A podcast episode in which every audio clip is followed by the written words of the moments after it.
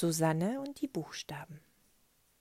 Es war einmal ein kleines Mädchen, Susanne hieß es, und das schrieb in sein Schreibheft so jämmerliche Buchstaben, dass jeden, der sie sah, zum Heulen war. Und wirklich, als die Lehrerin die Buchstaben sah, da begann sie zu weinen und weinte ihr ganzes Taschentuch voll.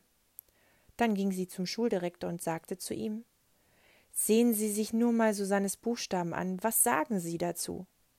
Der Schuldirektor schaute sich die Buchstaben an und begann auch zu weinen und weinte sein ganzes Taschentuch nass. Und dann sagte er ah, Ein paar haben gebrochene Beinchen und manche gar gar keine. Hm, wir müssen was damit machen. Wenn Sie mir dabei helfen, schaffen wir es vielleicht bis heute Abend. Sie fertigten einen ganzen Haufen kleine Holzschienen an und Gipsverbände. Und als sie damit fertig waren, brachten sie all die verunglückten Buchstaben in Susannes Schreibheft wieder in Ordnung. Am nächsten Tag sagte die Lehrerin zu Susanne Susanne, du kannst doch in dein Schreibheft keine Buchstaben mit gebrochenen Beinchen malen oder sogar ganz ohne Beinchen. Wenn du wüsstest, was es für eine Arbeit ist, sie alle wieder gesund zu machen. Susanne sah das ein und strengte sich sehr an, damit auch keinem einzigen Buchstaben ein Beinchen fehlte oder gar gebrochen war. Aber als die Lehrerin das nächste Mal in das Heft schaute, da wurde sie doch wieder ganz traurig, weil nämlich alle Buchstaben aussahen, als hätten sie mindestens zwei Wochen nichts zu essen bekommen. So dünn waren sie. Und weil der Lehrerin die Buchstaben leid taten, nahm sie sie mit zu sich nach Hause, machte ihnen Schnitzel mit Kartoffelbrei Kuchen mit Schlagsahne und fütterte sie den ganzen Abend, weil die armen Buchstaben so schwach waren, dass sie nicht einmal eine Gabel halten konnten. Susanne, sagte die Lehrerin am nächsten Tag, warum schreibst du so schrecklich dünne Buchstaben? Ich musste sie den ganzen Abend füttern, du kannst dir gar nicht vorstellen, was das für eine Arbeit ist. Streng dich um Gottes Willen an und schreib sie ein bisschen dicker. Susanne strengte sich wirklich an und schrieb keinen einzigen dünnen Buchstaben mehr. Aber als die Lehrerin wiederum das nächste Mal in das Heft sah, da bekam sie wieder einen Schreck. Ein Buchstabe war dicker als der andere.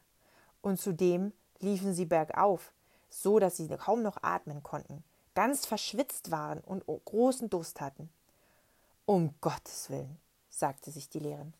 Was nun, wenn die Buchstaben so verschwitzt sind, dürfen Sie doch nichts trinken, sonst erkälten Sie sich. Ich werde Sie mit nach Hause nehmen und Ihnen Tee kochen. Der hilft am besten gegen Durst. Sie nahm die Buchstaben mit nach Hause und kochte ihnen Tee, aber es war schon zu spät. Ein paar hatten sich unterwegs erkältet und neun bekamen hohes Fieber. Was sollte die Lehrerin mit den kranken Buchstaben tun? Sie schaffte sie ins Krankenhaus, und dort behielt man sie gleich da, weil alle neun Buchstaben eine Lungenentzündung hatten.